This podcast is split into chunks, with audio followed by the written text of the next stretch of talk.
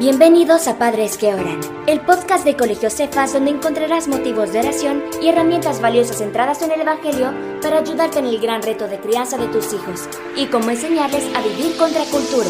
Con ustedes, nuestra anfitriona Samantha Carrade García.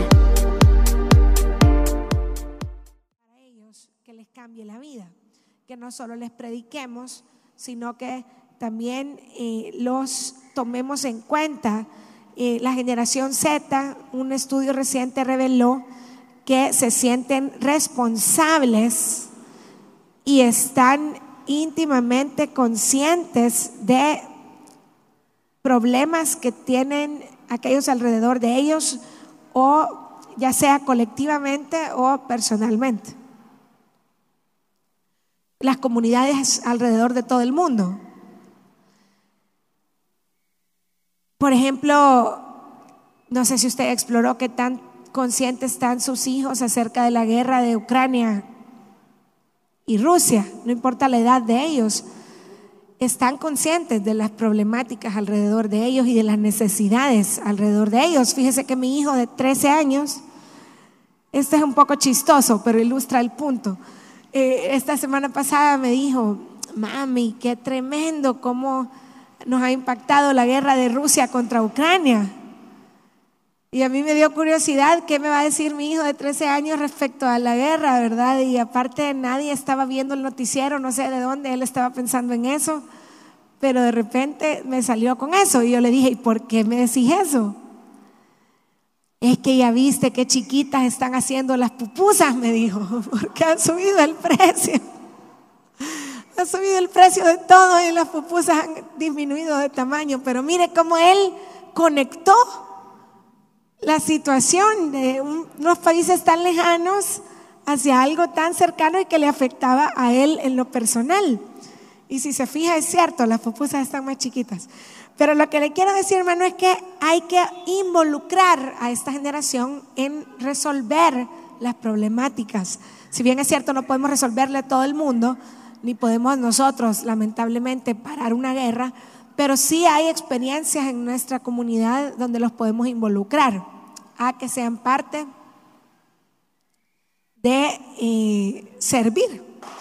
Eh, queremos lanzar una campaña ahorita para fin de año donde involucremos a nuestros hijos a traer cobijas, suéteres, eh, calcetines y artículos para el frío para eh, una organización aquí en El Salvador que hace muchas obras de beneficencia que son cristianos y se llaman sus hijos.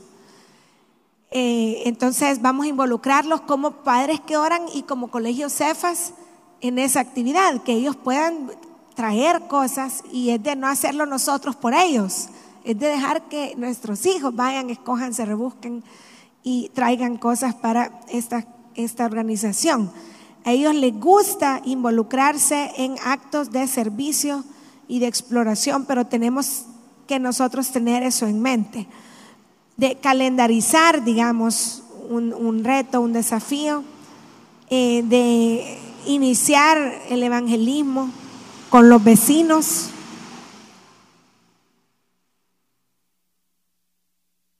tomarlos en cuenta, en que sirvan en su iglesia el viernes pasado estrenamos grupo de alabanza en jóvenes aquí en Cefal y fue lindo ver a los chicos dirigiendo la alabanza, tocando los instrumentos. Creo que teníamos tres teclados y mientras más niños logremos involucrar, mejor eh, a ellos les sirve, ¿verdad? Ellos pueden, por ejemplo, crear un video de YouTube donde estén hablando del Señor, tocando una canción, una alabanza, involucrarlos con sus dones y talentos, ayudarlos a descubrirlos, eh, visitar, hace poco los niños de sexto grado creo que visitaron un hogar eh, de parálisis cerebral y, venían contando impresionados y agradecidos por, por estar ellos eh, bien y por estar pudiendo servir a los necesitados.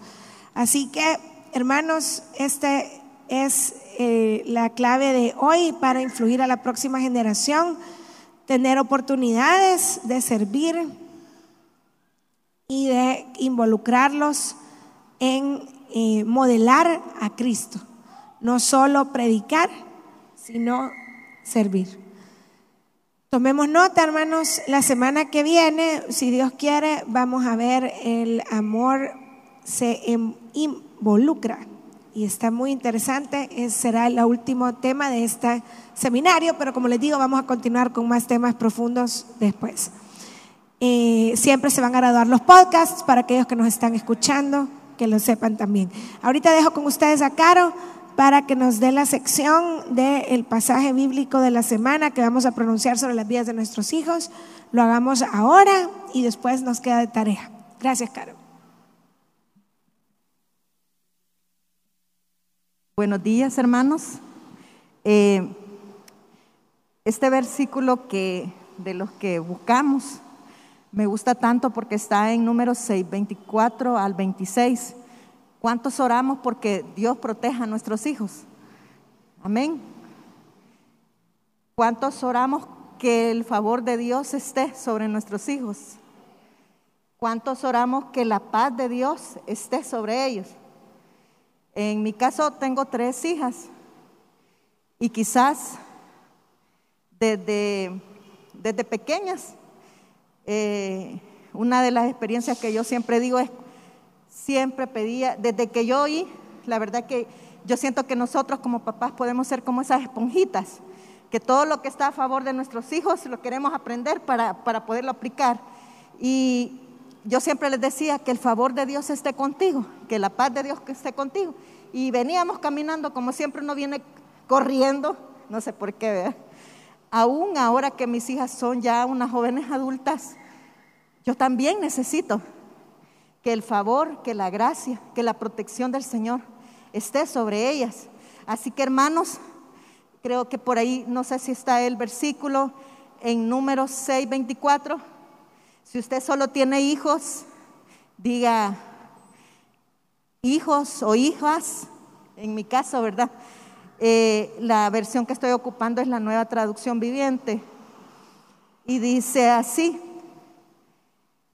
si usted tiene hijos, hijas, como le digo, o hijos, como yo que tengo hijas o varios, podemos decir en este momento a, a la cuenta de uno, dos, tres.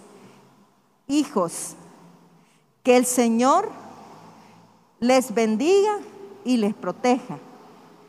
Que el Señor sonría sobre ustedes y sea compasivo con ustedes que el Señor les muestre su favor y les dé de su paz. Amén. Dios les bendiga.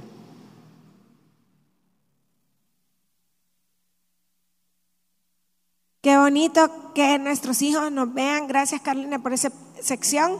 Eh, que nos vean tomar en cuenta la palabra de Dios eh, en su vida diaria.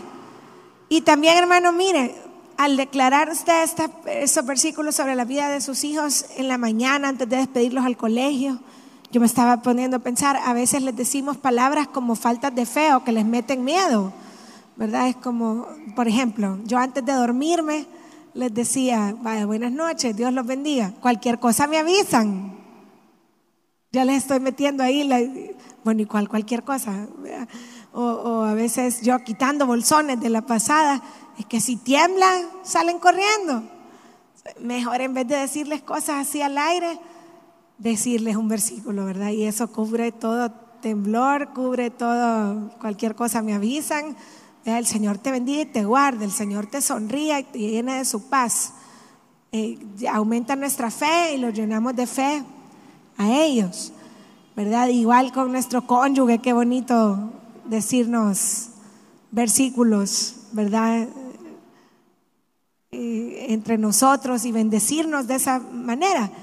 Yo, yo sí creo que, que la palabra de Dios tiene poder y sé que usted también lo cree.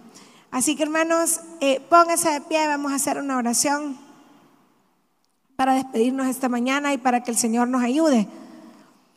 Eh, Padre, queremos darte gracias por la oportunidad de reunirnos esta mañana.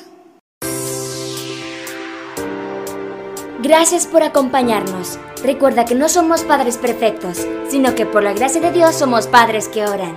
Hasta el próximo episodio.